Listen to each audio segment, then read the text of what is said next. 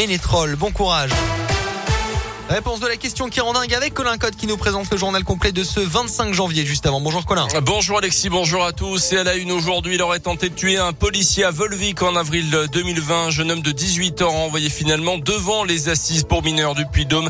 Dans la nuit du 14 au 15 avril, selon la montagne, au volant d'une voiture volée, il aurait d'abord évité un contrôle de police à Rion avant que les forces de l'ordre ne le prennent en chasse jusqu'à Volvic. Le véhicule aurait alors renversé un des policiers de la BAC blessé à la jambe avant que le chauffeur de la Loire ne soit finalement interpellé.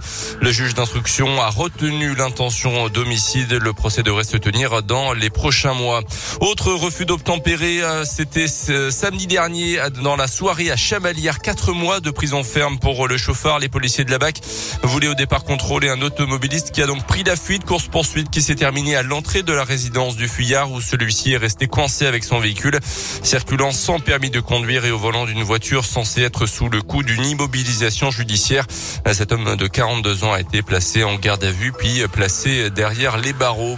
Peut-être bientôt des annonces pour faire face à la flambée des prix des carburants en France. Bruno Le Maire sera reçu en fin de journée par Jean Castex. Le ministre de l'économie et le chef du gouvernement pourraient se mettre d'accord sur les derniers détails. On sait déjà qu'il n'y aura pas de baisse de la fiscalité directement à la pompe, mais le gouvernement pourrait augmenter le barème kilométrique pour le calcul des frais réels sur votre déclaration d'impôt. Ces entreprises locales innovent contre le Covid. Cette semaine, Radio Scoop vous présente cinq sociétés de la région Auvergne-Rhône-Alpes. Leur particularité, la crise sanitaire leur a donné de bonnes idées.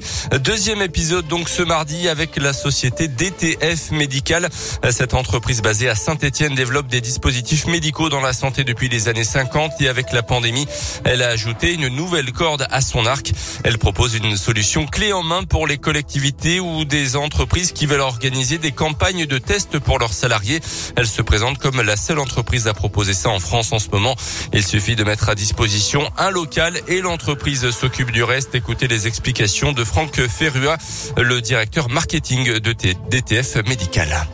Dispositif intègre la gestion du dépistage via un professionnel de santé, un soignant habilité. Donc selon le nombre de salariés, il y a des forfaits d'une demi-journée ou d'une journée. Et concrètement, l'entreprise ou la collectivité n'a plus qu'à proposer ce service à ses salariés. À l'issue du processus, le salarié, soit il est négatif, il peut regagner donc sereinement son poste de travail, soit il est positif et donc du coup il s'isole et le dépistage euh, le vend en poupe parce que très clairement, si on prend euh, sur une entreprise de 100 employés, si 30% de l'effectif est absent, nous on a valorisé 120, 130 000 euros le coût pour l'entreprise, sachant qu'une dizaine de dépistages par an peuvent coûter 20 euh, 000 euros. Donc il y a un vrai delta, une vraie économie pour l'entreprise. Le dépistage se fait évidemment sur la base du volontariat. Le résultat des tests est connu en 15 minutes. Les sports avec euh, une bousculade mortelle hier soir en marge du match entre les Comores et le Cameroun, le pays hôte de la Coupe d'Afrique des Nations de football. Au moins huit morts, hein, dont un enfant, une cinquantaine de blessés près du stade de la capitale camerounaise. Le mouvement de foule aurait eu lieu au moment du contrôle du pass sanitaire à l'entrée du stade. Notez d'ailleurs que les deux joueurs du Clermont Foot, Momo Bayo et Jim Alevina, sont sur le point de revenir en Auvergne. Leur pays, la Guinée et le Gabon, ont été éliminés de cette Coupe d'Afrique des Nations en huitième de finale.